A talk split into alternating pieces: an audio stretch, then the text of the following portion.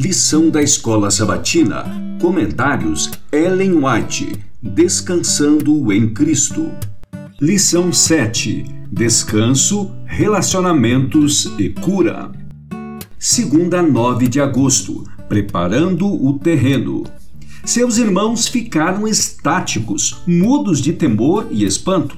José, seu irmão, era governador do Egito Aquele irmão a quem quase mataram por inveja e acabaram vendendo como escravo. Todos os maus tratos que haviam cometido contra ele passaram diante deles. Lembraram-se de como tinham desprezado seus sonhos e agido para impedir seu cumprimento. Ao ver quanto estavam confusos, José disse bondosamente: Agora cheguem perto de mim. Gênesis 45, 4 e quando se aproximaram, ele continuou: Eu sou José, o irmão de vocês que vocês venderam para o Egito. Agora, pois, não fiquem tristes nem irritados contra vocês mesmos por terem me vendido para cá, porque foi para a preservação da vida que Deus me enviou diante de vocês. Gênesis 45, versos 4 e 5 sentindo que já tinham sofrido o suficiente por sua crueldade para com ele, procurou com muita generosidade aliviar seus temores e tirar deles a amargura por continuarem se condenando. E lançando-se ao pescoço de seu irmão Benjamim, chorou. E abraçado com ele, Benjamim também chorou. José beijou todos os seus irmãos e chorou abraçado com eles. Depois, os seus irmãos falaram com ele. Gênesis 45, dos versos 6 a 15. Confessaram humildemente seu pecado e suplicaram perdão.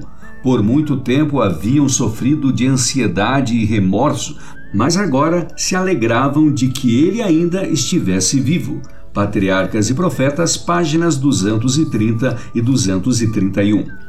Embora José fosse exaltado como governador em toda a terra, não se esqueceu de Deus. Sabia que era estrangeiro numa terra estranha, separado de seus pais e irmãos, o que muitas vezes lhe causava tristeza, mas acreditava firmemente que a mão de Deus tinha dirigido seu caminho para colocá-lo numa posição importante confiando no Senhor continuamente, desempenhou com fidelidade todos os deveres de seu ofício como governador da terra do Egito.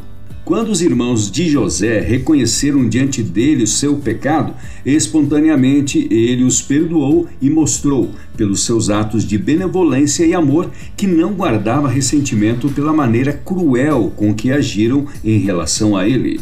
História da Redenção, página 103 quando seus irmãos humildemente confessaram os erros que haviam cometido contra José e imploraram seu perdão, muitos se alegraram ao descobrir que ele estava vivo, pois tinham sofrido remorso e grande angústia mental desde seu ato de crueldade para com ele.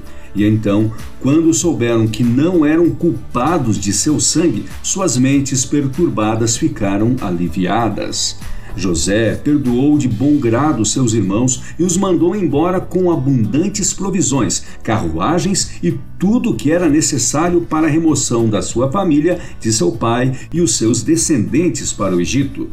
José deu a seu irmão Benjamim presentes mais valiosos do que a seus outros irmãos. Ao mandá-los embora, ordenou-lhes: Não briguem pelo caminho. Gênesis 45, 24. Ele temia que eles entrassem em uma disputa e acusassem uns aos outros de sua culpa em relação ao tratamento cruel que lhe haviam oferecido. Com alegria, eles voltaram para seu pai. Spiritual Gift, volume 3, páginas 152 e 167. Jesus conhece as circunstâncias de cada pessoa. Você pode dizer: sou pecador, muito pecador. E pode ser que você realmente seja, mas quanto pior você for, mais necessita de Jesus. Ele não repele ninguém que chora arrependido, não declara a nenhuma pessoa tudo o que poderia revelar, mas diz a todo coração vacilante: tenha ânimo.